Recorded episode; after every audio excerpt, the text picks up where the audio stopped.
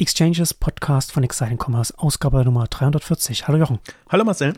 Heute wollen wir uns erstmalig mit Check24 beschäftigen und über Idealo sprechen und dann auch so ein bisschen dass die, die, die große Klammer Vermittler, Matchmaker, Plattformen nehmen, dann auch noch ein bisschen so über Marktplatzarchitekturen und auch so über Pfadabhängigkeiten da dann auch sprechen, wo sich, wo sich Sachen hinentwickeln und wo sie herkommen und so weiter. Was, hast du noch etwas zu ergänzen, was wir heute noch so ansprechen werden? Also ich glaube, dass es ein sehr interessantes Gespräch wird. Ja, weil Check24 so unterm Radar ist. Die haben ja, jetzt eine Manager-Magazin-Titelstory bekommen, die sind auch so ein bisschen durch Finance Forward nach oben gekommen. Und ich glaube, das hat uns sehr beeindruckt, jetzt überhaupt zu sagen, wie Check24 agiert. Wie gesagt, das ist immer so ein ja. unterm Radar und daraus lässt sich, glaube ich, viel ableiten. A, glaube ich, unterschätzt man, wie groß die sind und welche Möglichkeiten sie haben. Und dann können wir das Thema Marktplatz und Vermittler, hast du es gerade so schön genannt, nochmal anders aufbereiten und uns ein paar Gedanken machen, was eigentlich da die Potenziale sind und wo das hingehen könnte. Genau, aber bevor wir einsteigen, kommen wir zu unserem Werbepartner. Commerce Tools. Das Ziel von Commerce Tools ist es, den digitalen Handel zu revolutionieren. Commerce Tools bietet die weltweit führende Plattform für digitalen Handel, die es Ihnen ermöglicht, leistungsstarke, hochgradig individuelle Einkaufserlebnisse zu schaffen und gleichzeitig eine profitable, nachhaltige Marke aufzubauen. Kunden aus B2B, B2C und D2C-Bereich, also Lego, Audi, Qantas, AT&T, Burberry, Heineken, Flink, Emma Matratzen, nutzen Commerce Tools. Audi hat zum Beispiel innerhalb weniger Wochen eine hochskalierbare weltweite Digitalplattform für neue E-Commerce-Modelle aufgebaut. Dazu zählt die Integration von In-Car-Commerce in 26 Ländern weltweit. Commerce Tools gibt Marken und Unternehmen die Möglichkeit, die bisherigen Grenzen des E-Commerce zu überschreiten. So wird jeder neue Kommunikationskanal zu einer Möglichkeit für digitalen Handel.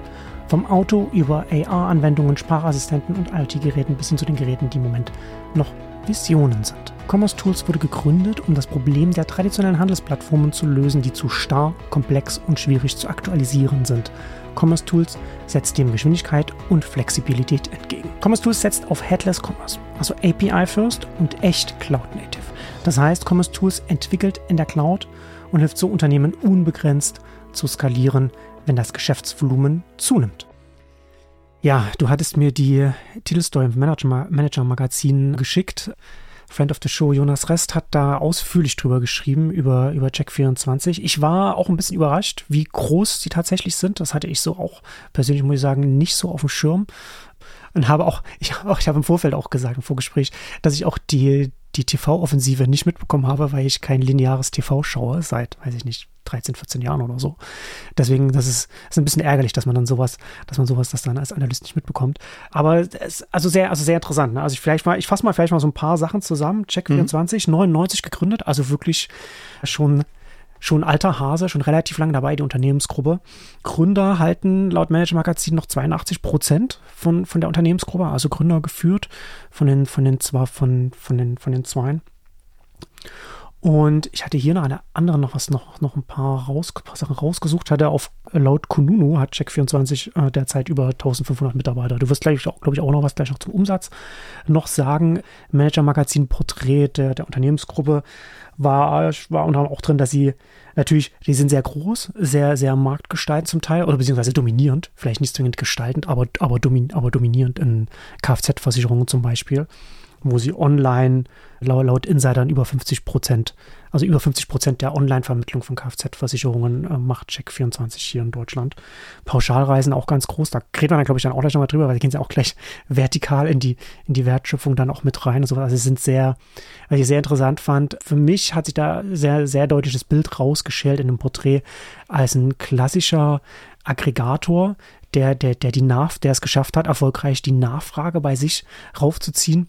Und ich glaube, die ganzen Lieferanten, also die ganzen Versicherungs, Versicherungen aller Art oder, oder, oder Pauschalreisenanbieter, die darüber dann ihre Angebote haben. Ich glaube, man wird nicht viele finden, die, die zufrieden bei, bei, bei Check24 sind, sondern sich eher ausgenommen fühlen, aber eben keine andere Wahl haben, weil die ganze Nachfrage, die ganzen Kundinnen da sind kommt auch darüber in dem Artikel natürlich, dass das jetzt nicht, dass man sich da nicht beliebt macht. Ähm, ist auch so ein bisschen, man merkt ja schon, wie du es beschrieben hast, natürlich nicht unser Kernbereich. Versicherungen sind nicht unser Themen, Reisen sind unsere mhm. Themen. Also da, wo, wo Check24 wirklich am aktivsten ist. Aber trotzdem die, was mich am meisten beeindruckt hat, ist eigentlich die Herangehensweise. Also es ist schon, also ich bin ja noch TV-Gucker, zumindest gelegentlich oder genügend, dass mir Check24 und die penetrante Check24-Werbung nicht entgangen ist. Und also die sind sehr präsent und ich glaube, das kommt auch rüber und das ist ja auch ein Weg, irgendwann auf eine Marke zu setzen. Also sind auch gestartet mit unterschiedlichsten Marken, teilweise auch nicht viel zugekauft, aber immer mhm. wieder auch mhm. zugekauft. Ja. Vielleicht doch mehr zugekauft, als man weiß. Also würde ich jetzt so nicht, so nicht sagen, weil es teilweise auch, weil sie das auch sagen, das, was wir nicht selber können oder was irgendwie passt, nehmen wir dazu. Ich fand auch sehr spannend den sehr modularen Ansatz, den sie fahren. Also, dass wirklich nicht nur eigene Teams, sondern eigene Unternehmen, Unternehmungen, also GmbHs ja. mit, mit ja. Geschäftsführern etc.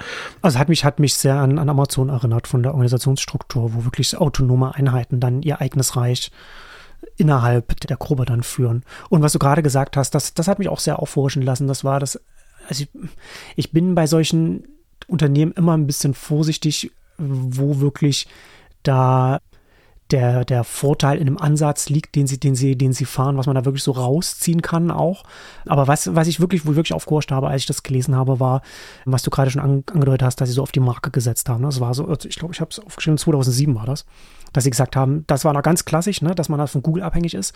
Man schaltet Google-Werbung, sorgt dafür, dass man auf Google hoch gerankt ist, um dann darüber dann sein, seine Vergleichsangebote dann an den Mann, an die Frau zu bringen. Und um sich von dieser Google-Abhängigkeit zu lösen, haben sie 2007, und das ist ja schon relativ früh, so eine Erkenntnis da äh, zu dem Zeitpunkt zu haben, wo, wo wir ja heute noch manchmal lamentieren, so wie, wie, wie stark der Onlinehandel zum Beispiel noch auf, auf SEO und Google setzt. Aber da früh dann zu sagen, wir müssen uns von dieser Unabhängigkeit lösen und wirklich radikal da diesen, diesen Weg zu gehen. Also das ist ja noch zu einer Zeit, wo, wo auch noch so die Dot, der Dotcom-Crash noch ein bisschen zurückliegt, gerade so ein bisschen so Web 2.0-Blase, also da, da war so der Aufschwung war. Und, und da, da zu sagen, okay, wir, wir, wir stampfen zum Teil auch Marken einsetzen auf eine und wollen dafür sorgen, dass, dass, dass die Menschen, die Kundinnen und Kunden diese Marke kennen, da auch richtig in, in Brand-Marketing reingehen, die Marke bekannt machen. Ne? Du hast ja schon gerade gesagt, penetrante TV-Werbung, damit man zur Destination wird. Und das, das war das eine, das war der eine Punkt, der mich schon sehr beeindruckt hat, so früh so eine wichtige Weichenstellung zu setzen, auf der glaube ich, alles fußt, was sie, was, was sie heute haben, dass sie, dass sie so, dass sie so groß heute sind und, und so einflussreich. Apropos groß, kann ich mal die Zahlen sagen. Die, ja. Es gibt nicht viele Zahlen. 2016 16 und 15 gibt es Zahlen und da hatten sie schon Umsätze von 2015, 16 490 Millionen Euro Umsatz, gestiegen dann auf das Jahr 2016, 17 650 Millionen und mit einem guten Ergebnis, also immer gut profitabel und auch eigentlich dann in der Lage zu investieren und also sowohl in, in Marketing natürlich das Geld zu stecken, als auch dann in, in neue Plattformen, neue, neue Themen.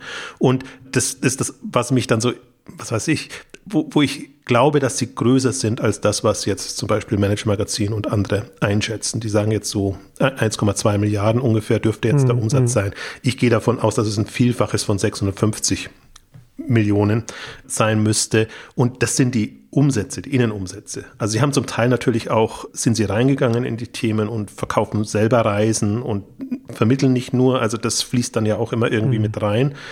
Aber trotzdem, ich, ich gehe halt, ich sag halt immer so ab einer Milliarde Umsatz, also das, was du wirklich einnimmst, hast du einfach nochmal ganz andere Hebel und kannst andere Dinge machen. Und deswegen, ich habe mir bei Check24 ehrlich gesagt auch nie Gedanken gemacht und das ist so weit weg für Versicherungen ja, ja. Und, und, und die Themen. Aber deren Denkansatz ist natürlich einer, Sie bekommen diese Kunden durch, durch TV-Werbung, also Interessenten eher, und versuchen die zu konvertieren, haben sehr profitable oder sagen wir provisionsstarke Produkte, ja, also wo sie wirklich äh, in Anführungszeichen die Hand aufhalten können. Und aber nicht viele Kunden, die dann abschließen. Also, weil das eben höherpreisige Produkte sind oder Verträge, die man, die man abschließt.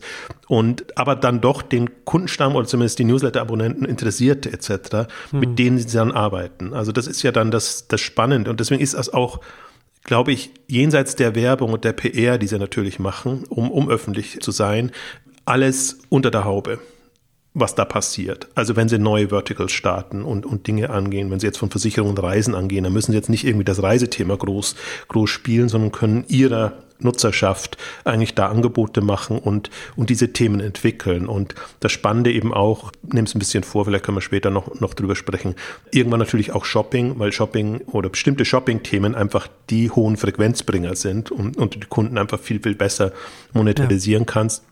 Und das ist auch der erste Gedanke, der einem kommt, wenn man den, den Artikel liest, ja, eigentlich prädestiniert, da, da auch reinzugehen. Ne? Ja. Und aber um es vorweg zu, die Pointe vorwegzunehmen, dann auf der letzten Seite, so im vorletzten Abschnitt, kommt dann Anfang des Jahres 2023 haben sie ihren Shopping-Bereich oder das eingestellt beziehungsweise das Shopping-Team entlassen mit einem bedauernswerten Statement jetzt von der Geschäftsführung. Andererseits, wenn man raufgeht, es gibt jetzt diesen Check24 Shopping Reiter zwar noch, aber nicht mehr klickbar, aber darunter gibt es schon noch Shoppingfelder, die da sind. Also Möbel sind sie noch drinnen, Autoreifen natürlich, in Anführungszeichen, äh, Elektronik, Haushalt, Baumarkt, Beauty und äh, Spielzeug und Baby und Spielzeug.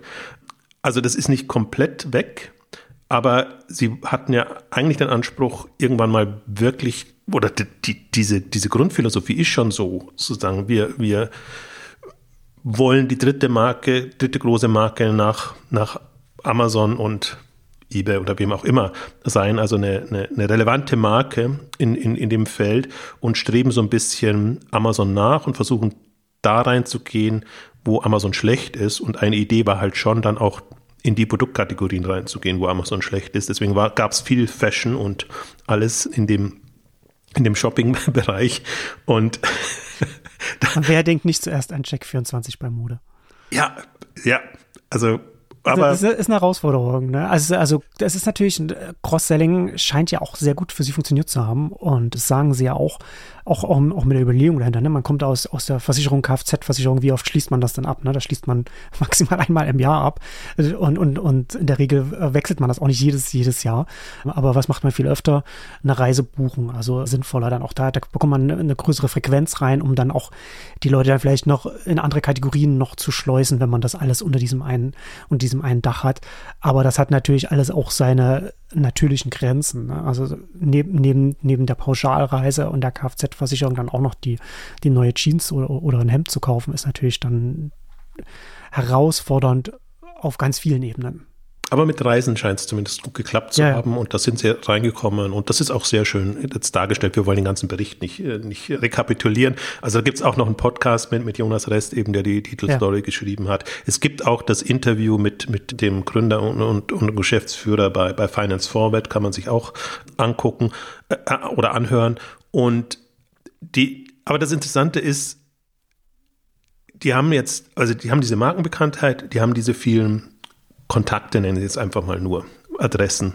Und das ist natürlich, jetzt kann man sich überlegen, was machen Sie damit? Ne? Also mhm. Shopping hat jetzt mhm. nicht geklappt, aber Monetarisierung dieser Themen, ja, also da, da kann man sich eben noch sehr viel vorstellen. Und und das finde ich eigentlich das, das Interessante. Also für mich, deswegen habe ich den auch eher, den Artikel, ich lese ja alles meistens inspirierend und nicht so sehr, wie ist jetzt der Status und sind die Fakten alle korrekt etc., sondern eher, was ist das Potenzial, wo kann so ein, so ein Unternehmen hingehen? Und mhm. das naheliegendste war tatsächlich jetzt Shopping, aber wenn das nicht klappt, also kann das immer wieder hochkommen und können, kann ja aus bestimmten Themenbereichen jetzt kommen, ja. aber können eben auch andere Geschichten noch sein. Und sie brauchen aber halt wirklich einen Frequenzbringer, wo sie dann auch zum Beispiel über Werbung das schöne Retail-Media-Themen etc., Thema etc. was machen können. Also sobald du eine gewisse Größenordnung hast, und das ist, ist eigentlich der Punkt, warum wir darüber sprechen. Aber das machen sie nicht, ne? Also das, das, so, das bieten sie nicht, das bieten sie nicht an, dass sie da, also, das, also den Eindruck machen sie auf mich nicht und das habe ich jetzt auch nicht gesehen, dass man bei ihnen jetzt Werbung für Angebote schaltet, die dann außerhalb von Check24 dann wären. Ach so, nee, außer jetzt nicht, aber ach so, so meinst du jetzt. Ja, aber das ist ja erstmal, viele bleiben ja sehr nah dran an dem, was sie machen. Und ich meine, wo, wo ja. beginnt Werbung, wo, wo endet äh, reguläres Listing? Also wenn du, wenn du, ja, ja, wenn du dich da, wenn du dich da positionieren musst, das ist ja alles. Je nachdem, äh, wie man die, die, die Gebühren labelt. ist alles relativ. Und wenn man das, das Amazon Playbook jetzt mal als, als Vorbild nimmt, dann ist der Weg ja vorgezeichnet. Also dann, dann kann man da eine Kategorie aufmachen, kann sich überlegen, wie man das macht. Also die, die Monetarisierungsmöglichkeiten sind riesig und interessant ja auch, weil, weil im Artikel natürlich auch jetzt beschrieben wird, wie so Holiday Check zum Beispiel im Reisebereich mal ein führender Player war, die dann an die Börse sind, die dann halt sich so quartalsweise voranhangeln mussten und Check24 hat das nicht und das ist ja auch das, dass wir Dinge halt sie kündigen es ja auch nicht an. Sie, sie, sie starten Dinge, probieren Dinge aus, Dinge klappen oder werden sehr früh eingestellt. Klappen nicht, wollte ich sagen, werden sehr früh eingestellt. Mhm. Andere klappen, werden, werden dann weiterentwickelt. Also dieser, dieser Ansatz ist schon, schon interessant, weil die, die, also ich glaube, was mich so ein bisschen ja, überrascht kann ich nicht sagen, weil, weil natürlich weiß man, dass Check24 nicht mehr nur Versicherungen ist, aber diese Fülle an, an Themen und auch diese teilweise nicht intuitive Herangehensweise, was das nächste Thema ist. Also die liegen ja teilweise nicht, nicht sehr nah zusammen. Mhm. Ähm, aber dass diese Check24-Welt einfach eine ist, glaube ich, die kundenseitig, und das sind jetzt nicht, aus meiner Sicht nicht die online-affinsten Kunden unbedingt, ja, sondern ja. das ist halt die Masse der Leute, eigentlich eine hohe Relevanz hat und eigentlich Möglichkeiten bietet, da noch mehr draus zu machen. Also ist ohnehin schon, das ist immens eigentlich das, was sie an an, an, an Volumen da treiben oder an, an Umsatz. Also das ist ja Cash.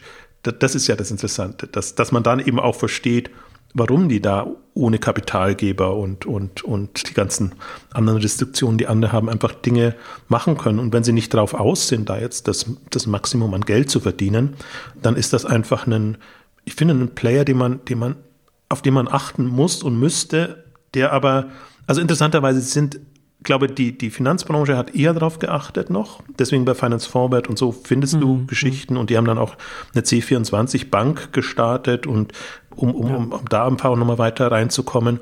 Also da schon, aber jetzt allgemein in der digitalen Welt oder im Internet finde ich, das ist ein sehr, geht unter. Also für mich ist es so ein bisschen, ich habe ja immer so, ich hadere ja generell mit den ganzen Firmen da. Es gibt ein United Internet noch. Mhm das irgendwie nicht, das da ist, aber auch nicht da ist.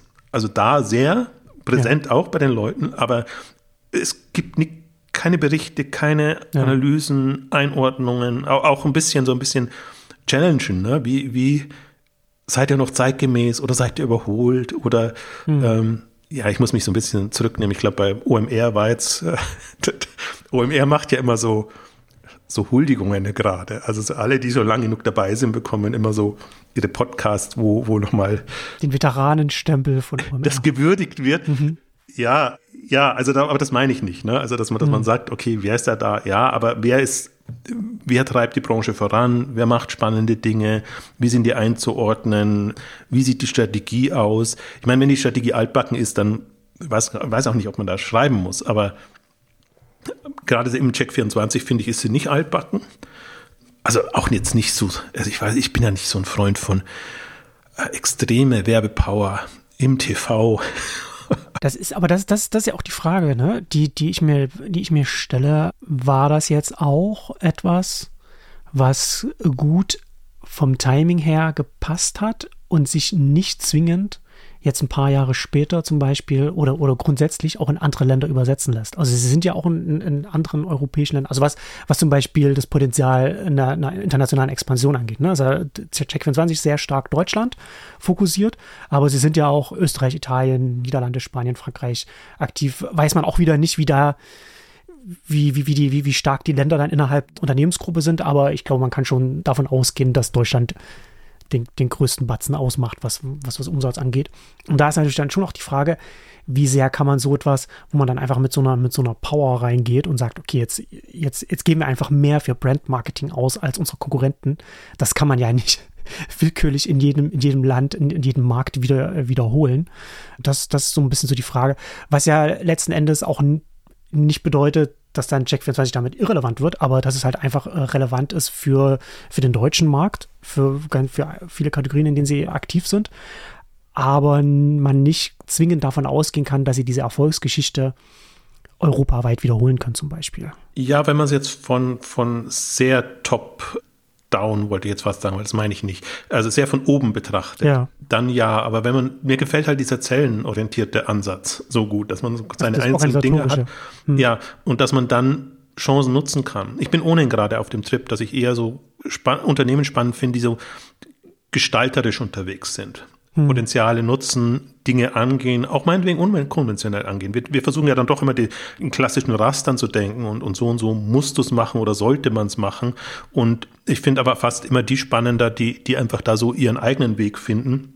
Ja. Und deswegen, glaube ich, bin ich da so hellhörig geworden, weil ich mir gedacht habe, ah, das ist ja, ist ja interessant. Also ihr, ihr also wie es kommt, kommt's. Also sie haben sicherlich so wahrscheinlich schon einen Masterplan, was, was die, was die Bedeutung, Relevanz in, in, in den Bereichen ist und vor allen Dingen, wie die Monetarisierungspotenziale sind. Mhm. Aber glaube ich nicht, nicht jetzt ein Plan, das muss so Step by Step der eine Schritt nach dem anderen kommen. Und, und ich finde es halt nur ich meine, man hätte schon viel, viel früher jetzt Check 24 mal über Check 24 reden müssen. Das ist so ein bisschen das, was mich, was mich jetzt stört, weil im Grunde ist man jetzt zu spät. Aber wenn du einen Milliardenplayer hast, umsatzseitig, und dir dann ausrechnen kannst, was da GMV und oder Transaktionsvolumen oder alles dahinter steht, ne, dann, ja, ja. dann, dann kannst du dir ausrechnen, was da für eine potenzielle Marktmacht da ist. Und dann kann man das viel, viel interessierter, intensiver begleiten und sich und da auch tiefer einsteigen und sich Gedanken zu machen. Wir bekommen, ich muss das mal kurz als Einschub erwähnen, bekommen zurzeit immer vorgeworfen, dass wir, dass wir ja gar keine Ahnung haben, von dem wir reden, weil wir uns auf Felder bewegen sozusagen, wo wir nicht so tief drin sind, aus, aber aus Gründen nicht so tief drin sind. Entweder weil wir es bisher nicht auf dem Radar hatten, ja, oder weil wir es halt ab jetzt, ab zum bestimmten Zeitpunkt erst spannend finden. Aber bei uns geht es ja nicht darum, wir wollen ja nicht Vergangenheit analysieren und das machen, sondern wir wollen ja Potenziale besprechen und versuchen weiterzudenken. Und dann ist im Grunde auch relativ unwichtig, was die bisher gemacht haben, sondern eher, was, was, was können sie der Branche bringen oder generell, was, was können sie da an Rahmenbedingungen entsprechend setzen? Also das so als kleine Rechtfertigung eingeschoben. Und so einen Anbieter zu haben und ich finde es so witzig, weil in München sind sie ja sehr präsent. Sie haben ja da im, im Hauptbahnhof oder in der Innenstadt, hm. Donnersberger Brücke, glaube ich, ist es, da Sie sind sehr dezentral verteilt, aber trotzdem, glaube ich, einen großen Standort hier in München. Aber trotzdem nimmt man sie, sie nimmt man sie immer so als, ja, die gibt es auch noch wahr. Und ja, ja, genau. Das war, also jetzt, das war jetzt auch im, im Vorfeld, als ich mich auf die Ausgabe jetzt vorbereitet habe und das recherchiert habe, da war ich sehr überrascht, wie groß da mein blinder Fleck diesbezüglich ist, weil, weil sie ich glaube auch wesentlich, weil sie entschieden haben, weil sie es nicht brauchen, dass sie nicht in den Fachmedien stattfinden, keine Interviews geben. Also sie haben mit Jonas Rest fürs Manager-Magazin gesprochen, aber ich glaube, das ist das erste Mal, also zumindest das erste Mal seit sehr langer Zeit, dass, dass sie das gemacht haben. Und dadurch bekommt man, bekommt man ja ganz wenig nicht mit, ne? Und das ist natürlich, das ist ja, und, und die sind ja auch schon seit einer Weile auf einer, auf einer Ebene, wo sie einfach sehr dynamisch sich das relativ schnell weiterentwickelt. Du hast es ja vorhin schon so angedeutet, ne? Dass das Manager-Magazin wahrscheinlich äh, sogar noch unterschätzt, wo sie, wo sie stehen, einfach weil sie auf der, auf der Höhe, wenn man dann relativ, wenn man auf so einer Flughöhe ist, dann kann man durchaus dynamisch dann auch vorangehen. Und wenn man aber selbst nie oder nicht nie, aber wenig Einblicke gibt, was Zahlen angeht oder was die Geschäftsentwicklung angeht, dann kann es sehr leicht passieren, dass man, dass man da so ein bisschen die, die Relation äh, nicht erfasst von dem Unternehmen von außen.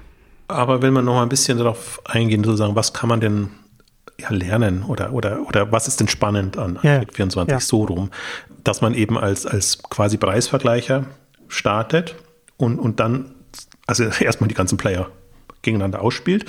Und Sie haben ja auch teilweise, wird ja auch sehr, sehr schön beschrieben, manche nicht bekommen oder manche bekommen sie halt dann nur mit der B-Marke oder wie auch immer das dann halt läuft in den ganzen Geschichten. So ähnlich werden ja Marktplätze auch, auch bespielt, dann wenn man nicht mit der Hauptmarke da ist, wenn man aber von dem Geschäft trotzdem partizipieren will. Dann geht man rein, versucht eigene Brands zu übernehmen, da zu positionieren, wird einem natürlich dann immer vorgeworfen, dass man dann seine eigenen äh, äh, lukrativen äh, naja, und noch, und noch mehr, ne? Was, was Amazon vorgeworfen wird, dass es, dass es die Daten des eigenen Marktplatzes benutzt, um dann so die Amazon Basics dann, dann hochzubringen.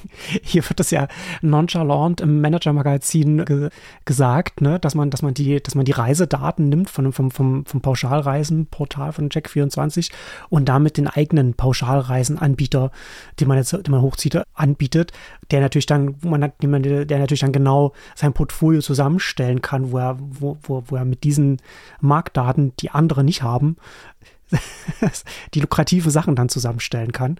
Und das ist halt, und das ist ja die, diese, die, in die Wertschöpfung dazu reinzugehen als Plattform, wo man dann mit den, denen auf, die auf der eigenen Plattform, Marktplatz, Vergleichsmaschine, wie auch immer man es nennen will, stattfinden, mit denen konkurriert. Das ist ja dann auch immer dieses, dieses Spannungsfeld und, und dieser, dieser, dieser Interessenskonflikt, der fand ich auch, fand ich sehr interessant, wie nonchalant das da beschrieben wird. Ich finde auch beim Reise, Reise liegt einem wahrscheinlich auch näher als Versicherung, da muss man schon sehr tief drin sein. Ja, auch weniger reguliert und alles. ah, ja, genau, außerdem. Aber das, das ist schon interessant, einfach diese, diese Marktmacht, die genau, dann Markt, von Größe kommt und, und wo man ja auch das, das da, deswegen musst du ja den Weg gehen. Also du musst irgendwie die, diese Hürden, musst auf gewisse Umsatzlevel oder, oder Relevanzlevel kommen. Und das finde ich ja. aus strategischer Sicht eigentlich immer das Spannende, weil das ist mal oftmals gar nicht ja, wenn du jetzt ein kleiner Player bist, kannst du diese Dinge nicht machen, hast du die, die Optionen gar nicht. Und, und es gibt so ja, du wenige. Hast ja, du hast ja ganz viel nicht, ne? Du hast ja, du hast nicht den Vorteil, dass du den Einblick in den Markt hast und du bist nicht in einer, in einer starken Marktposition, wo deine Partner sich äh, nicht aussuchen können, ob sie mit dir zusammenarbeiten oder nicht, sondern wenn du, wenn du halt klein bist, dann bist du schwach und im Zweifel gehen dann deine Partner dann einfach und dann, und dann hast du das Inventar nicht was ich aber finde, was man schon lernen kann, oder einfach, wo es einfach nochmal bis, bis ins Kleinste runterdekliniert ist, sagen diese T2C, also die, die, die, die Eigenmarken, bekommst du da deinen Vertrieb so hin, online dann auch, wie, wie, wie du es gewohnt warst? Oder, oder brauchst du eben solche Partner, also worauf ich hinaus will, ist, ist auf den E-Commerce betrachtet, ne? also die ganzen Brands, Lieferanten, weil im Grunde ist es dasselbe. Die Versicherungen haben im Grunde alle bekannte Namen, aber, aber niemand sagt da jetzt, ich bin Fan, keine Ahnung, von, von Ergo oder so. Und deswegen brauche ich jetzt unbedingt eine Ergo-Versicherung.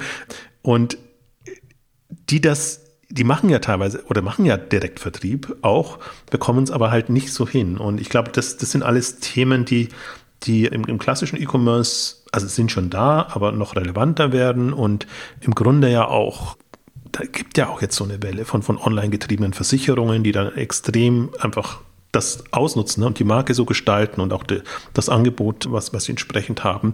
Und das haben wir in anderen Bereichen auch. Und hier sieht man es einfach mal, wie das dann laufen kann. Also wir, wir reden jetzt fast zu freundlich über Check24, weil das muss man schon auch sagen. Das ist schon, da wird schon mit harten Bandagen äh, Cutthroat, gekämpft. Also das ist jetzt nicht das, nicht ja. im Vorbild im Sinne von, wow, haben wir da jetzt eine tolles Unternehmen entdeckt, das sozusagen mit, mit, wie soll ich sagen, mit, mit Friede, Freude, Eierkuchen da irgendwie so einen Markt erobert. Da, äh, da, da, da sieht ein Amazon daneben schon fast handzahm aus. Ja, eben. Also deswegen muss man schon auch dazu sagen, da, da wird echt mit harten Bandagen gekämpft und das sind aber auch Branchen. Ich meine, auch, auch Rei also Versicherung ist eh so eine Welt für sich, aber auch Reisen ist einfach, das ist ja schon gut besetzt äh, mit den Playern. Aber das Interessante ist wirklich, aus, der eigenen, aus dem eigenen Kundenstamm heraus das zu machen. Das ist das, was mich ja, eigentlich ja. mit am meisten, wo bei mir so ein Groschen gefallen ist, wo ich gedacht habe, ja, siehst du, es ist Monetarisierung, Monetarisierung und das ist wirklich ausgeklügelte Monetarisierung, mhm. dass du wirklich komplette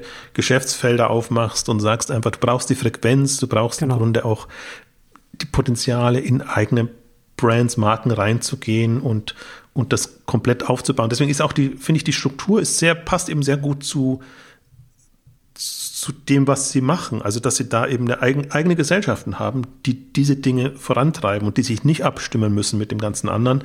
Und wer kommt da wem in die Quere? Und das geht ja runter bis zum Seitenaufbau, Schrägstrich zur App, ne? dass das einfach, das alles in einer App ist, aber im ja. Grunde sind es alles separate Teile es ist ja auch letzten Endes der, der sinnvollste Ansatz, würde ich sagen, eine Unternehmensgruppe aufzubauen oder jetzt, ne, oder wenn wir jetzt Richtung Company Builder, wenn man gleichzeitig auch die Skaleneffekte und die Aggregationspotenziale nutzen will, die man im Internet hat. Ne, also wenn sich das dann alles bündelt unter einer Marke, die dann entsprechend, wo dann das alles auf die Summe mit einzahlt und sich gegenseitig wieder befruchtet, Cross-Selling und so weiter die Frage ist, oder das Spannende finde ich ja halt auch, also ich bin ja schon immer noch so ein Super-App-Freund und, und hm. überlege eigentlich immer, alle, die so in unterschiedlichen, auf unterschiedlichen Hochzeiten tanzen, ob die Potenzial in dem Bereich haben. Jetzt haben die natürlich alles sehr sperrige Themen. Das ist keine App, die du irgendwie, ich gehe jetzt mal täglich oder minütlich da auf Check24 und, und schau mir irgendwas an.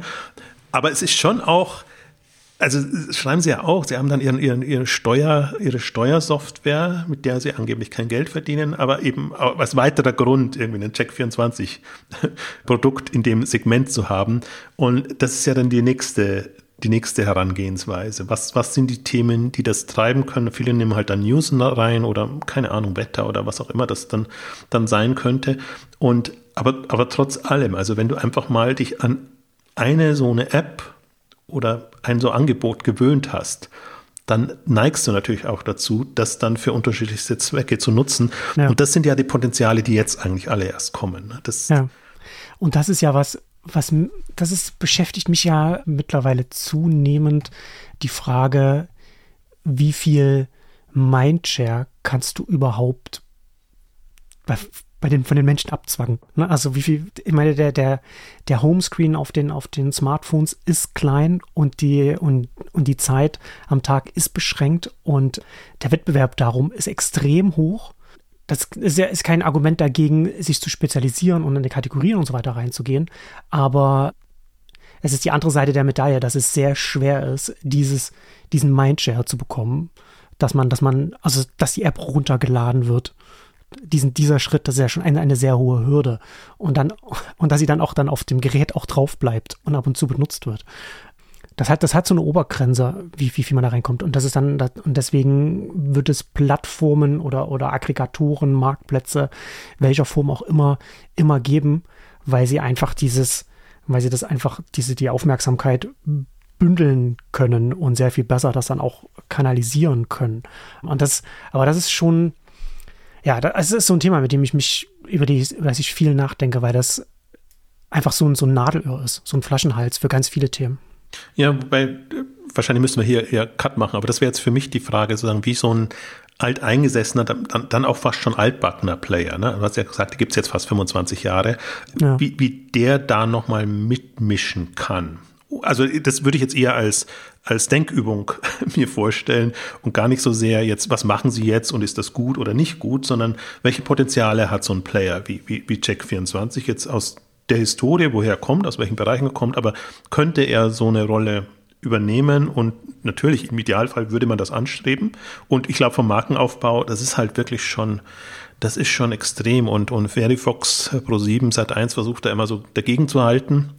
Und, und haben auch penetrante Werbung und, und alles. Aber, aber Check24 ist das schon jetzt nochmal eine eigene Liga.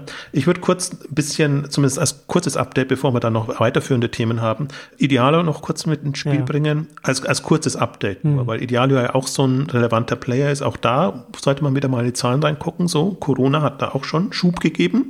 Umsatzverdopplung auf jetzt 197 200 Millionen, also 2020er und 2021er Zahlen. Und war ja auch so ein, also Springer war ja schon kurz davor, die abzustoßen, weil sie eben gegen Google nicht ankommen oder immer diesen, diesen Ärger hatten, dass das dass da reinkommt. Dann hatten sie mhm. ihre Direktkaufoffensive gestartet, um einfach äh, mobile voranzukommen, weil, weil da einfach die, die, die Durchklicks nicht so funktioniert haben. Und interessant jetzt, also es haben sich ja auf allen drei Baustellen hat sich ja eigentlich was getan. Und das, das Interessante ist für mich, dass, dass die jetzt zum Beispiel Direktkauf wieder eingestampft haben.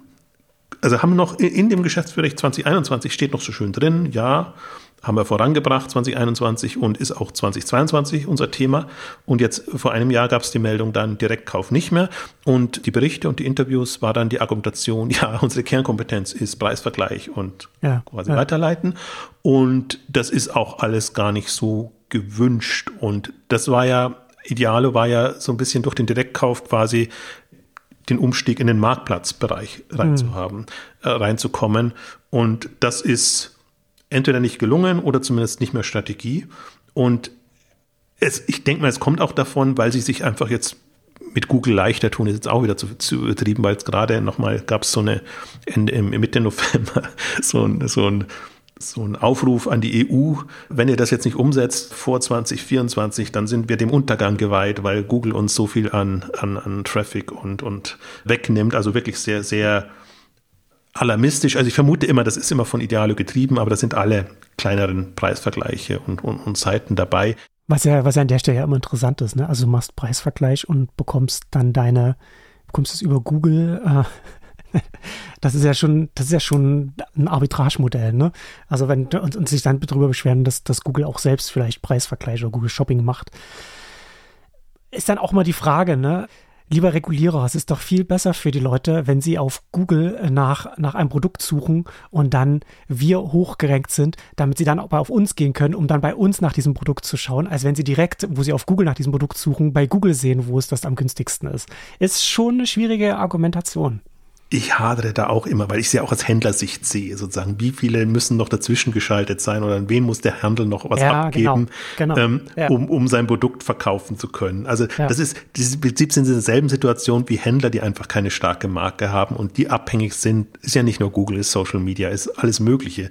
Gelingt einfach nicht, das Konzept so stark zu machen, dass, dass es sich selber trägt. Und im Grunde ist es bei Ideale und bei allen genauso. Und deswegen ist es aber ein schönes Beispiel zu sehen. Ne?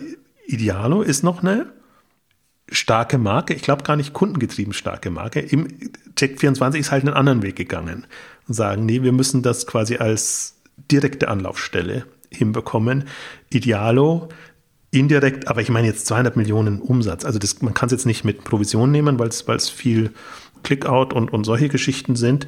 Aber man kann sich vorstellen, was da an Volumen dann drüber, also ein um, Umsatz schon gemacht wird über, über diese Preisvergleiche mhm. oder andersrum, was da, was die Händler da lassen müssen.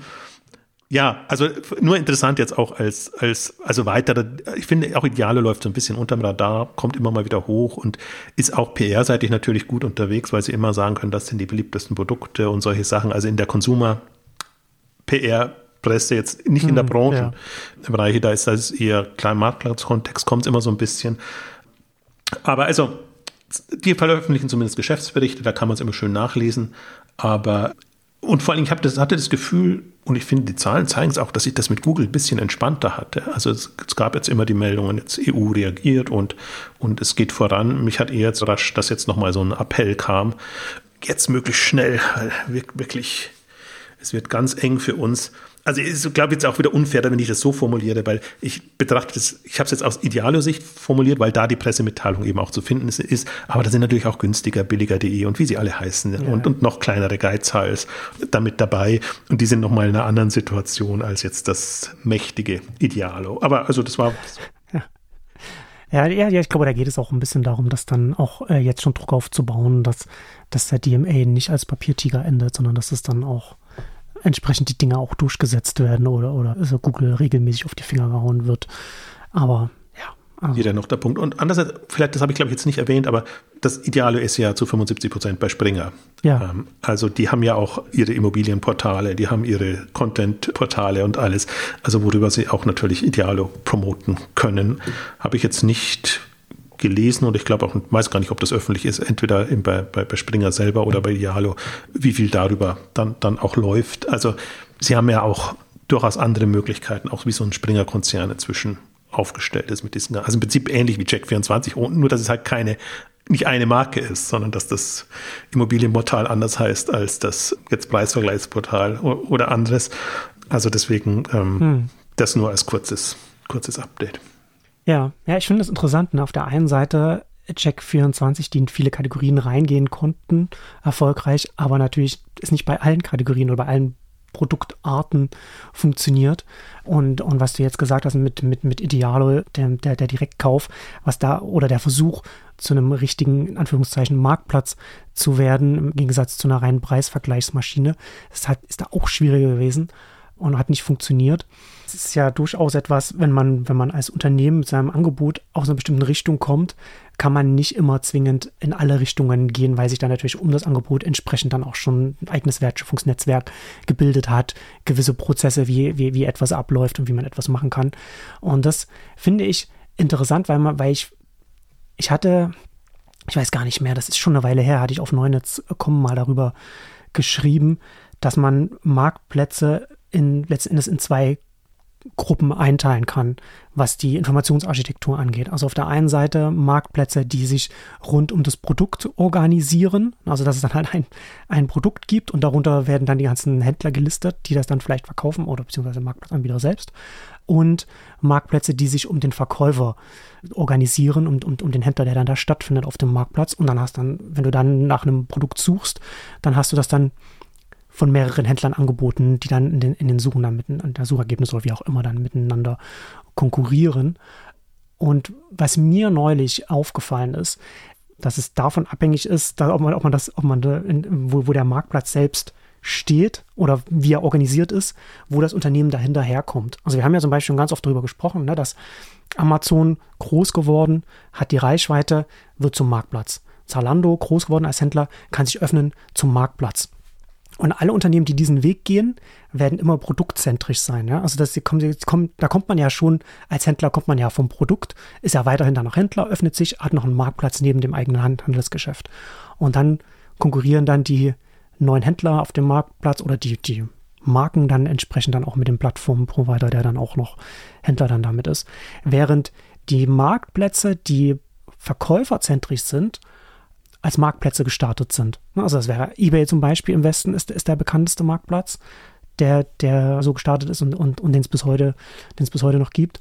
Andere wären jetzt AliExpress zum Beispiel oder Temu, also aus dem sehr marktplatzzentrischen äh, China herauskommend. Und das ist ja auch etwas, wo ich, wo ich sagen würde, was ja auch zum Beispiel auch einem Ideale oder einem Check24 auch so Grenzen aufsetzt, weil die ja beide auch produktzentrisch sind und nicht Händler- oder Verkäuferzentrisch jemals werden werden. Und daran anschließend ist es natürlich, Marktplätze, die produktzentrisch sind, sind tendenziell auch immer verkäuferfeindlicher als die, die verkäuferzentrisch sind. Weil Produkt, also wenn du produktzentrisch bist, bei Amazon zum Beispiel, entweder du landest als, als Verkäufer, du hast, du, du machst, du stellst das, die Produktseite selbst oder du hast das Glück, dass du beim Kaufen-Button landest. Aber wenn du dann da, da drunter liegst, wo man nochmal raufklicken kann auf den Textlink, also da kommt dann nicht mehr viel Umsatz. Und das ist dann schon schwer, auch da reinzukommen. Ne? Und das ist auch etwas, was, natürlich, was du natürlich dann als großer Marktplatzanbieter dann auch entsprechend pushen kannst mit Gebühren und so weiter. Das ist ja dann wertvolles Real Estate, wo man dann, wo, wo der, Umsatz, wo der Umsatz dann letztendlich liegt.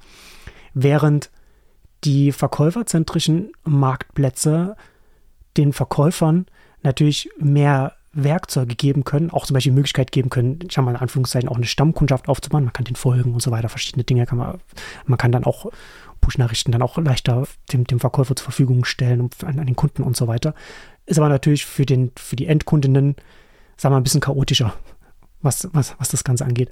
Aber das war nochmal so, so was Interessantes. also ich finde das halt sowohl vor dem Hintergrund, was so Check24 und Idealo angeht, was die überhaupt, wohin die sich überhaupt weiterentwickeln können, interessant, als auch vor der, vor dieser, grundsätzlich dieser, dieser Entwicklung, über die wir ja schon ganz oft gesprochen haben, ne, dass Händler sich als Marktplatz öffnen. Ich sehe nicht, wie sich ein Händler, der groß ist und sich zum Marktplatz öffnet, etwas anderes werden kann als ein produktzentrischer Marktplatz. Was so zwei Marktplatzstränge in, in meinem Kopf aufmacht, was ich eine ganz interessante Beobachtung finde. Ja, ich habe da immer so das Modell, die einen quetschen eher aus und die anderen ermöglichen eher etwas, also leben eben höher. Das ist jetzt sehr schwarz-weiß gemalt. Aber, ja, ja, ja. aber jetzt, also wenn du es jetzt so argumentierst, würde ich jetzt sagen, ja, okay, dann, dann sind die Verkäuferfreundlichen ja die, also die Verkäufergetriebenen oder die, die, ja eigentlich die, die, die man bevorzugen müsste oder die, die Guten in, in, in dem Bereich. Jetzt würde ich aber auch sagen, na ja, AliExpress und, und, und andere oder so. Das ist ja, ne, also das sind ja, das sind ja die Potenziale der Informationsarchitekturen oder, oder der, hm. der, der Pfade, die man einschlagen kann als Plattformanbieter, wo dann die tatsächlichen Inkarnationen dann landen, ist ja, ist ja immer noch mal eine andere Frage, ne? Also, und ich meine, vielleicht bist du auf Ebay, wärst du vielleicht besser aufgehoben als, als Verkäufer oder Händler als auf Amazon, aber bei Amazon spielt halt die Musik. Ne? Das, das kommt ja dann auch immer noch mit rein. Ja, und war jetzt, ich meine, das hat man jetzt ja schon in meiner Argumentation ähm, gehört, ja, dass man da also, nicht weit, weit kommt dass die. Also, also Temu und AliExpress sind Verkäufer für Verkäufer bestimmt auch kein Ponyhof.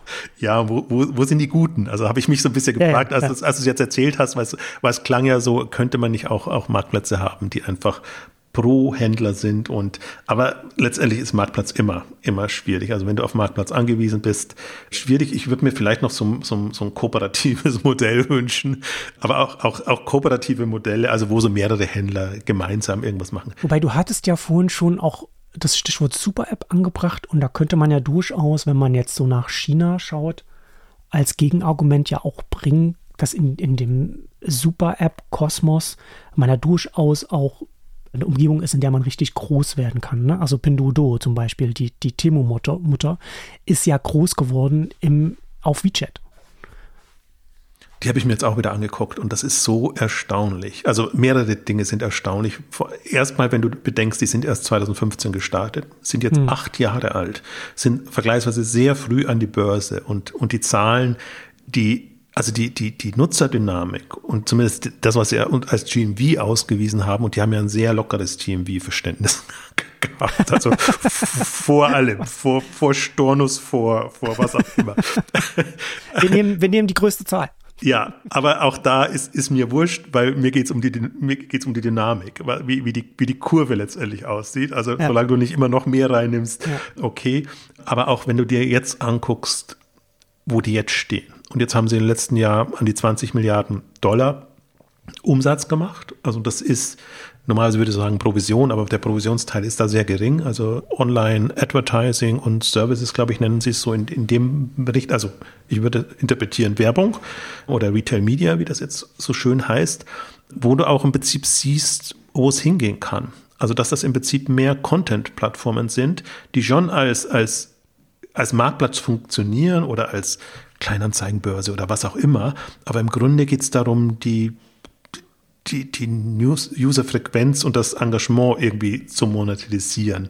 Und, das, und dieses Jahr werden sie nochmal an die 75 Prozent wachsen. Also die kommen jetzt langsam Richtung in, in, in, in 100 Milliarden dann auch, auch rein, wo ich, wo ich dann schon mit den Ohren so ein bisschen schlackere, weil die haben tatsächlich das, was jetzt Alibaba zum Teil macht, dass sie Handelsumsätze mit reinnehmen, haben das alles ausgeblendet. Also die haben den Arm haben sie gestrichen, sie haben Provision, transaktionsbasierte Umsätze und ein Drittel und zwei Drittel letztendlich die, die Werbeeinnahmen. Und da habe ich mir auch nochmal gedacht, also gerade jetzt mit dem Kontext, da sehen wir jetzt, also du hast jetzt beschrieben, wie die in USA, äh, wie die in China groß geworden sind über WeChat. Jetzt sehen wir gerade, wie sie Temu vorantreiben und, und das machen.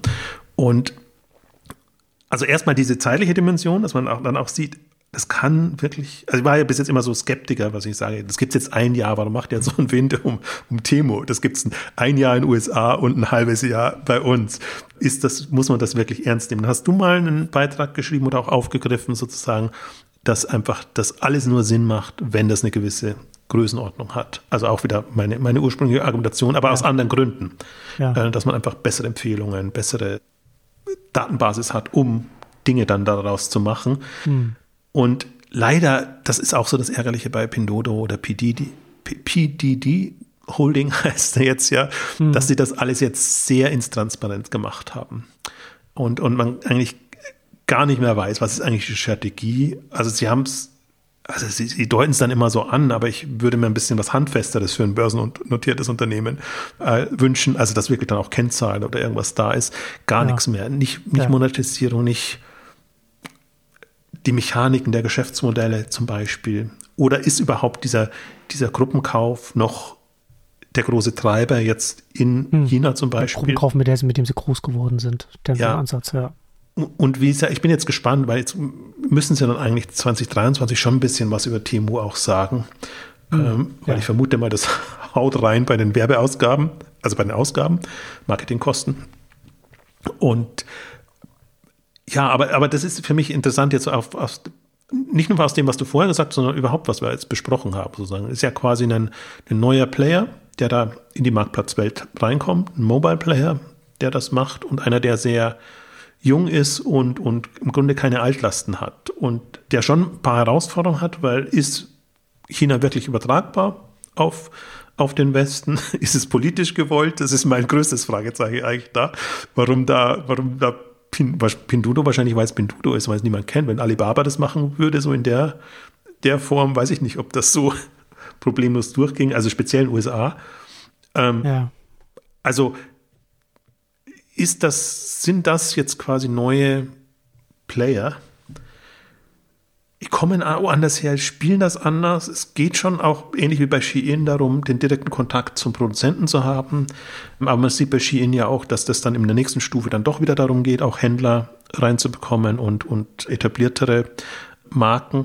Also es ist schon alles sehr in der Umwälzung gerade. Ja. ja, das ist ja, aber das ist ja die Frage, ne? Von dem, was ich vorhin gesagt habe, dass wir in in den westlichen Ländern neue Marktplätze nur aus großen Händlern heraus bekommen, was eine bestimmte Art von Marktplatz nach sich zieht. Und diese andere Art von Marktplatz habe ich aktuell den Eindruck, dass die nur aus Asien, beziehungsweise, also ganz konkret nur aus China kommen. Und so gut und schlecht, also das kann man ja beiseite lassen, aber das sind, das sind ja unterschiedliche Bespielungsarten für, für Händler, Verkäufer, Marken. Ob man jetzt, ob man jetzt auf so einem Marktplatz sag mal, sein eigenes kleines Reich hat mit verschiedenen Werkzeugen, die man bespielen kann, oder ob man einzelne relativ voneinander losgelöste Produktseiten auf dem Marktplatz betreibt. So wie es jetzt bei Amazon oder, oder, oder Zalando ist, wo man auch Zalando kann man auch folgen und, und Amazon macht auch so ein bisschen was, aber das merkt man schon, dass das eher so ein bisschen so, so ein so ein Orsoran ist. Also es kommt so ein bisschen so, so nach hinten raus, kommt das dann, dass man das so ein bisschen was macht. Das steht nicht im Zentrum der, der Architektur des Marktplatzes. Und das ist schon, wenn man jetzt wirklich mal also wir schauen ja immer, wo wird sich das alles hinentwickeln in den nächsten Jahren. Und jetzt schauen wir mal nicht die nächsten fünf, sondern die nächsten zehn Jahre, ist das schon von den, von den Wertschöpfungsebenen, die entstehen und die Potenziale haben, um sich zu verfestigen im Markt, weil sie auch potenziell nachhaltiger sein können für die Verkäufer auf den, auf den Plattformen, dass die tendenziell nicht aus also ich sehe aktuell keinen, keinen Weg, keinen Pfad, wie so etwas aus Europa oder den USA, aus, aus dem westlichen Markt kommen kann. So, so ein Marktplatz, der verkäuferzentrisch ist. Ich nenne äh, mangels besserer Begriffe, äh, sage sag ich das mal so, damit wir verstehen, was, was, was damit gemeint ist. Sondern eben aus China mit entsprechend, ne, da halt auch wirklich auch viel Kapital reingepusht, um das dann eben die haben ja auch keine bekannten Marken hier und pushen das hier dann halt hoch. Das, wie, wie, wie das dann hochkommt, das, das sei ja mal dahingestellt. Ob das jetzt so der, der Schien-Weg ist, der Timo-Weg ist oder was da was dann als nächstes dann noch kommt. Aber ich sehe nicht, dass etwas Vergleichbares in, in diesem Marktplatzstrang, sage ich jetzt mal, aus dem Westen kommt. Weil ich, weil ich eben auch nicht sehe, dass, dass, dass jetzt vergleichsweise etablierte Anbieter wie jetzt ein Check24 oder sowas, die haben das auch nicht in ihrer DNA, so in, in die Richtung zu gehen dass, dass, dass, dass das von denen kommen kann. Und von einem, von einem, von einem Zalando oder, oder irgendeinem anderen Händler wird es auch nicht kommen.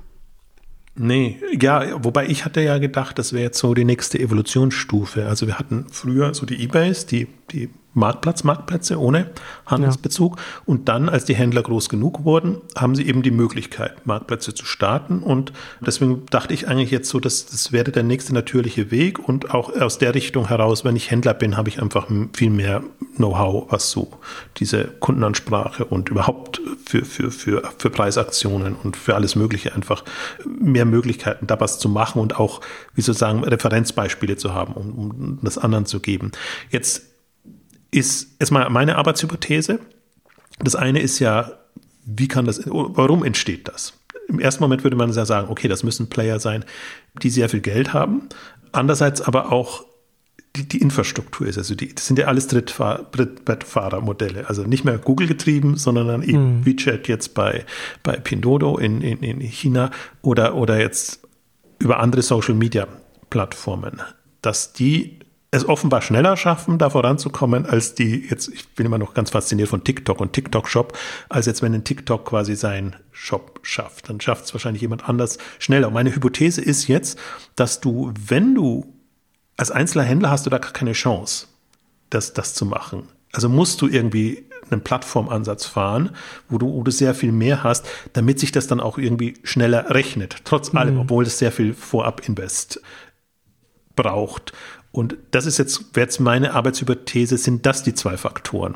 Also du hast diese, diese Enabler, die, die, also die das möglich machen, dass, dass du wirklich sowas schnell etablierst und du, du hast, brauchst eben Geld genug, Kosten, also entweder brauchst du Werbedeals oder andere Deals, sodass du wirklich an die, an die Kunden kommst ne, und, und da, da, da reinkommst. Das ist ja trotzdem noch. Also die, die entstehen ja nicht auf der grünen Wiese. Die müssen ja irgendwie, ja. und das ist jetzt auch nicht ein Check24-Modell, dass die über TV-Werbung zum Beispiel oder sagen wir so eine klassische Werbung groß kommen, sondern es ist immer sehr personalisierte Werbung, sage ich jetzt mal, in dem Social Media Umfeld. Weil ich mich so ein bisschen frage, ja, warum eigentlich kommen die jetzt wieder?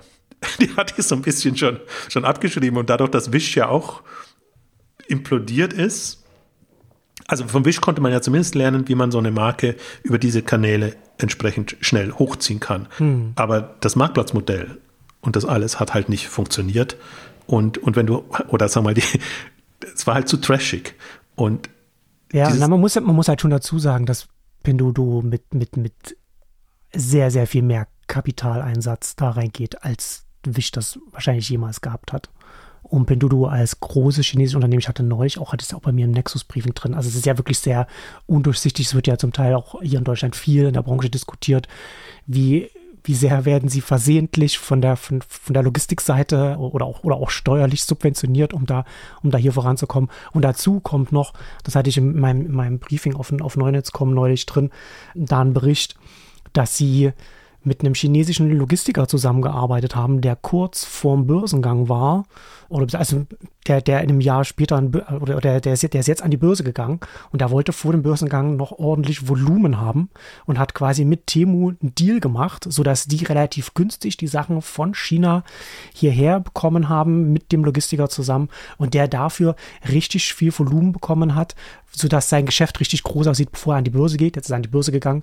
Jetzt kann das sein, jetzt muss er natürlich an, entsprechend auch Kennzahlen liefern. Jetzt kann sein, dass der, dass der Deal sich dann da auch nochmal verändert. Also es ist ja auch schon etwas, wo in China dadurch, dass der, chinesische Markt so groß ist, da auch noch mal so sagen wir mal Hinterzimmer-Deals auf einem ganz anderen Level zum Beispiel auch zum Teil auch stattfinden, die man so von außen gar nicht durchblicken kann, weswegen es auch durchaus bedauerlich und vielleicht auch nachvollziehbar ist, warum, warum Pinduoduo so, sag mal, intransparent ist, was, was du vorhin schon gesagt hast, weil man nicht genau weiß, wie finanzieren sie das alles eigentlich überhaupt und wie, wie lange können sie das? Also wie, wie viel, wie viel Runrate haben sie überhaupt, um das jetzt so weiterzumachen, bis es dann irgendwie auf, irgendwann auf einer zumindest wirtschaftlich für das Unternehmen nachhaltigen Basis ist.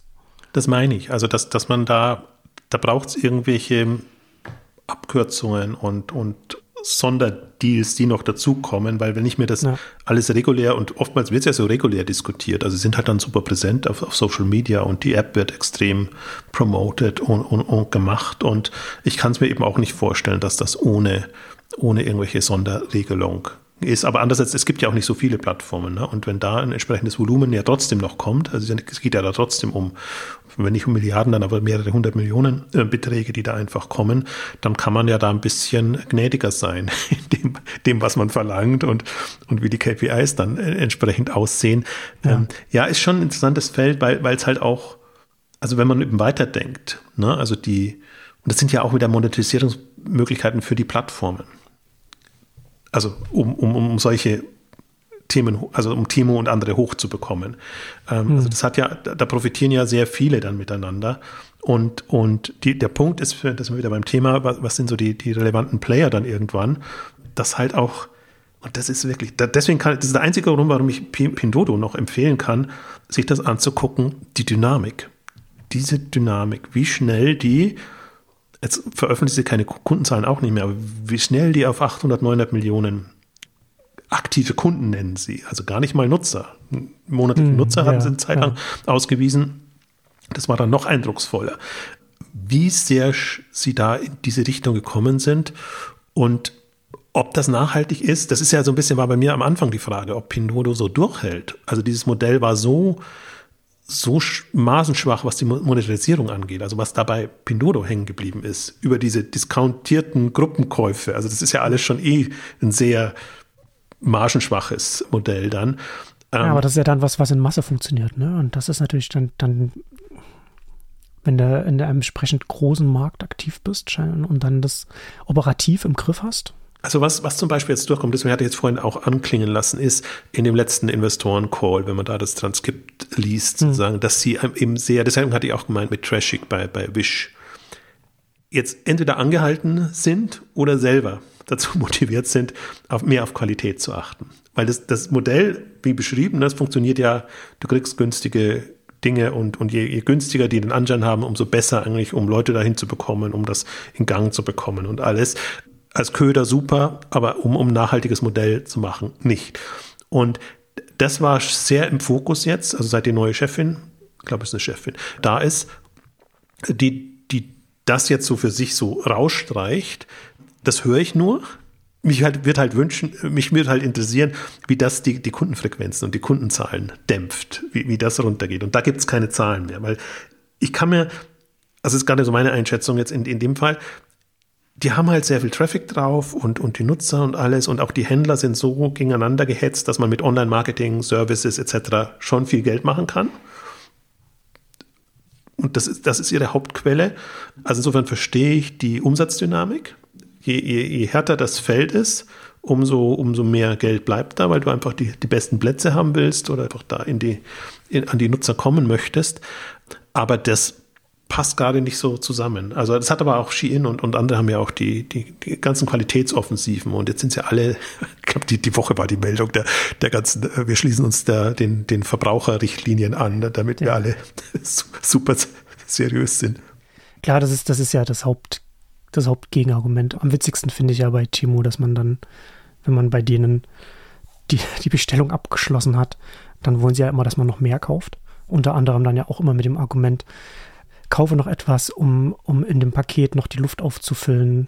Damit, damit hilfst du der Umwelt, wenn du mehr kaufst. das ist wirklich auch eine schöne, schöne Argumentation, wie man das dann, wie man das dann entsprechend dann umdrehen kann. Ja, aber, also vielleicht abschließend noch, weil wir zum, zum Schluss kommen müssen. Super Apps. Wo oder wo kann denn, wo kann denn sowas, wo kann denn sowas hier für den Westen herkommen? Weil ich glaube tatsächlich, wenn man sich WeChat und wenn man und, und die Geschichte von Pinduoduo anschaut, dann ist das ja letzten Endes die ultimative Plattformart, auf der man selbst sein Geschäft gestalten kann und, und groß werden kann, weil man da ja nochmal mehr, mehr Freiheiten dann da hat, als jetzt, wie wir das jetzt hier auf den, auf den westlichen Marktplätzen kennen. Ja, aber es kann ja nur herkommen aus von jemandem, der genügend Nutzer hat und eine genügend Frequenz drauf. Deswegen also wird mir auch kaum jemand einfallen. Also ich fand jetzt, ist ja auch immer die Frage, wo, wo beginnt Super App und wo hört sie auf? Also ist eine Super App, mhm. also könnte man jetzt Check24 als Super App beschreiben, weil sie halt unterschiedliche nee. Themen da drin nee. hat? Nee, nee, nee, kann man nicht. Nein, die Antwort lautet nein. Ja, würde ich eben auch nicht äh, sagen. Oder sagen wir als, als erste Stufe, dann würde ich sagen, okay, das, das, das ginge mal in so eine Richtung, aber da fehlt, da fehlt mir auch noch zu viel. Also das, das muss, da muss Kommunikation rein, da muss, müssen andere Faktoren noch, noch, noch mit rein, in, in meinem Verständnis zumindest. Nee, es ist schon so. Also alles, wenn man jetzt spontan denkt, dann kommt man schon wieder auf die, die Google Meta, was weiß ich, Ebene. Dass das, das, das, das einfach oder Google traue ich es ja organisatorisch sowas gar nicht mehr zu. Am Meta würde das gerne machen. Die würden gerne Messenger umbauen oder, oder, oder meinetwegen auch Instagram oder da noch irgendwas ranflanschen. Aber da sehe ich die Aussichten auch nicht viel größer, aber die hätten auf jeden Fall die Reichweite. Aber ich würde da ansonsten auch immer sagen, ich meine, guck dir, guck dir an, wie, wie, wie schnell das auch bei Tencent und WeChat gegangen ist. Also das sind schon alles Themen, da, da, kann man wahrscheinlich gar nicht prognostizieren, wo das herkommt, sondern in fünf oder zehn Jahren wird man sagen, ah, okay, da ist jetzt eine super App und wir haben ja immer gesagt, es wird super Apps geben, aber niemand wäre drauf gekommen, wo, woher die kommt oder mhm. wie die kommt. Und das, das, das ist auch der Punkt, wo ich mich so schwer tue. Bei Thema Super App kann, kann super vieles sein. Also ich habe zwar schon meine, meine Vorstellungen, ich sehe schon so die, die, die chinesische als Referenz, aber im Grunde das, was du ja auch gesagt hast. Die, auf, auf einem Homescreen hat nur so wenig Platz und ja. Interessant ist ja schon auch jetzt durch die Lieferdienste ist ja auch sehr viel passiert, ne? dass, dass immer in den, in den Apps dann auch Lieferoptionen drin sind. Meistens mhm. Restaurant und, und solche Sachen. Also das ist ja, wenn die chinesischen oder die asiatischen anguckt, ist ja oftmals so ein Konglomerat an, an, an, an Dingen drinnen. Also vielleicht kommt es auch aus der Richtung weiß ich, sehe ich auch nicht. Also ich sehe alle als, als technisch nicht so stark und ich sehe ich immer eher als, viele haben so eine klassische Dienstleister. Mentalität, was jetzt ja. auch nicht negativ sein soll, sonst sind sie ja gestartet als Service, ja. um etwas zu erleichtern. Aber um, um, um solche sowas auf die Beine zu stellen, musst du ja schon ein bisschen, bisschen anders ticken. Ja, absolut. Deswegen bin ich da eher, eher ratlos, aber ich glaube, du bist ähnlich ratlos, oder siehst du? Ja, nee, nee, genau. Also ich, ich würde es nicht, hätte keine Antwort auf die Frage. Ja, das ist ja mal, das ist ja mal ein Schlusswort. so, so, so, so, da sind wir noch nie gelandet. ja, aber damit kommen wir zum Ende unseres ersten großen Check 24 Updates. Vielen Dank fürs Zuhören und bis zum nächsten Mal. Tschüss. Tschüss.